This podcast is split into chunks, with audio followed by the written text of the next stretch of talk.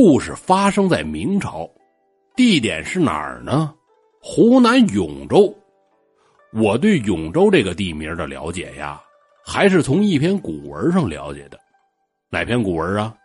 永州之野产异蛇，黑质而白章，触草木尽死。柳宗元的《捕蛇者说》。南方嘛，这自然气候啊，特别的适合这蛇类的生存。关于蛇成精的故事呢，也多，像那《白蛇传》里边的白娘子，那就是南方的蛇精啊。说起话来呀，她也柔美。相公啊，你要做什么？听着燕语莺声的就舒服。你要换成东北的白素贞是吧？你干啥呀？你想咋的？你压我头发了？有点扯远了啊。说这永州城外有这么一个五十多岁的老光棍一辈子没娶过媳妇儿靠什么为生呢？什么活也不干啊，游手好闲，就是东家串串，西家串串。到了饭点呢，就开始串门了。人以群分，物以类聚呀。反正也有跟他不错的，家里有好酒好菜了，还叫他过来。有一回呀。他去朋友家里吃了一次蛇肉，哎呀，这蛇肉怎么这么好吃啊？啊，鲜美无比！这老光棍就惦记上了。反正蛇呀都是野生的，进山抓去呗，也不用花钱呢。哎，这回找到营生了，进山抓蛇，时候一长啊，什么蛇有毒，什么蛇没毒，他都门清。把这蛇抓回家来，蛇胆一挤。剥了皮蒸着吃，各位啊，不知道你们听没听说过？凡是干这个杀猪宰羊宰狗的这些人，身上就带着这股杀气。这些动物看见这样人之后啊，吓得都不敢动。这老光棍就这样，上山蛇看见他，吓得都不敢动，跟那盘着。后来呢，这方圆几十里之内，蛇是越来越少。人们就说呀，被那老光棍抓绝了，要不呢，就是让他吓跑了。有这么一天，这老光棍又跑到山上抓蛇去了，跟山上溜溜的转了一天，结果就抓到两条小蛇，一条绿花纹的，一条红花纹的。啊，虽然这个头不大，但这两条凑合一起呢，也够吃一顿的了。说这话啊。这天儿眼看就黑下来了，得啊，先呐收工回家吧。拎着装蛇的这竹篓，顺着山路穿树林溜溜达达下山往回走。刚走到一半的时候，老远就看见路边站着一个人，穿的一身白衣，文人的打扮。走近一看呢，还是个老头，鹤发童颜。这会儿这天啊是似亮似不亮，但是呢，依然能看出这老头是气宇轩昂。有的人就这样，越上了岁数，这气质就越好，就像我这样啊。咱们没说吗？人以群分，物以类聚。老光棍和那白衣老头两种人啊，所以说这老光棍打心眼里就不喜欢这白衣老头有心说想问问这老头你这天都黑了，你在这儿干嘛呢？是吧？想问问。就在他犹豫还没张嘴的时候，这白衣老头先说话了：“哈哈，这位行路之人，请留步，请留步。”哎，你叫我呀？对，就是你。你你叫我有什么事儿啊？啊？嗨，没别的事儿，这山路崎岖难行。我呀，想和你结伴一起走。哦，就这事儿啊，成，那一起走吧。这俩人啊，结伴一起走。这走着走着，俩人就闲聊。白衣老头就问老光棍我说这位，你这进山干嘛呀？”“哦，你问我呀，我是进山抓蛇，今天抓的少，就抓了两条。”“哦。”两条蛇，也没多少肉啊，够吃吗？嗨，就我自己老哥一个啊，下酒菜吃个味儿呗。哦，这样啊，看来你也是好喝两口。这么的，我呢平时也爱喝点儿这儿啊离我家不远。这么的吧，你跟我呀一起回家，上我家喝点儿去。哎呀，这这不合适吧？这头一回见就上你家喝酒去？嗨，那有什么不合适的呀？啊，见面就是缘分，一回生二回熟嘛。一个人喝酒也没意思，咱俩呢搭个伴不也好吗？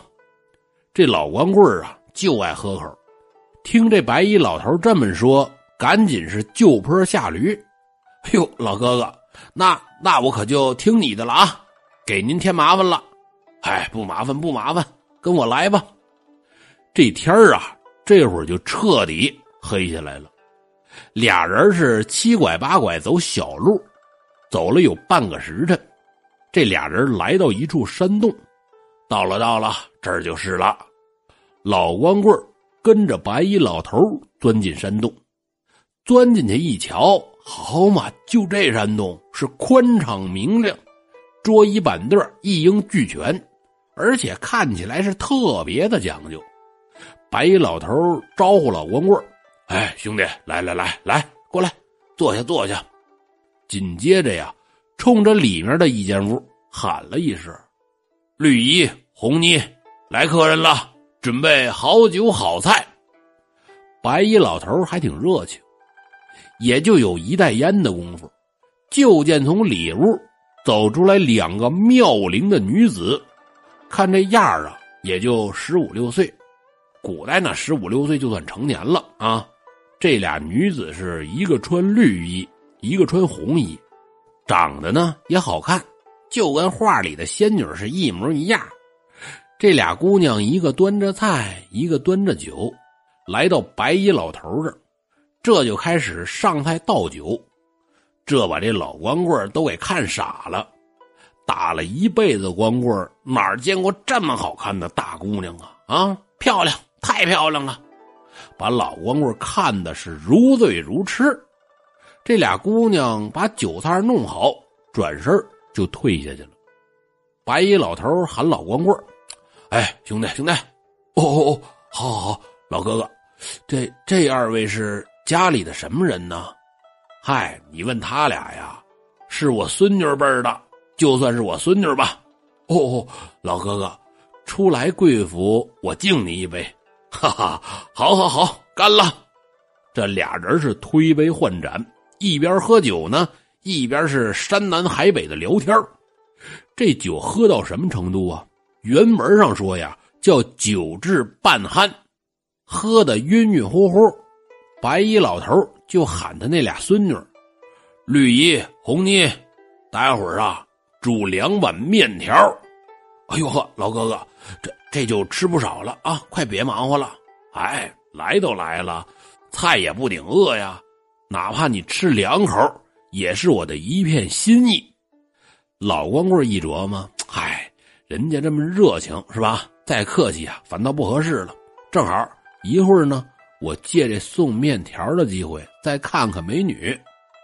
又喝了一会儿酒，这面条就做得了，端上来。老光棍用筷子挑了几根一吃，啊，这面条好啊，筋道滑滑溜溜，好吃。白衣老头捋着胡子，笑滋的看着这老光棍 哈哈，哎呀，既然这面条好吃，你就多吃点老哥哥，这面条啊，做的是实在是太好吃了啊！可是呢，不是我不吃，因为呀，我实在是吃的太饱了，还真吃不下去了。得，吃不了那就算了啊。酒能喝了吧？咱们喝酒。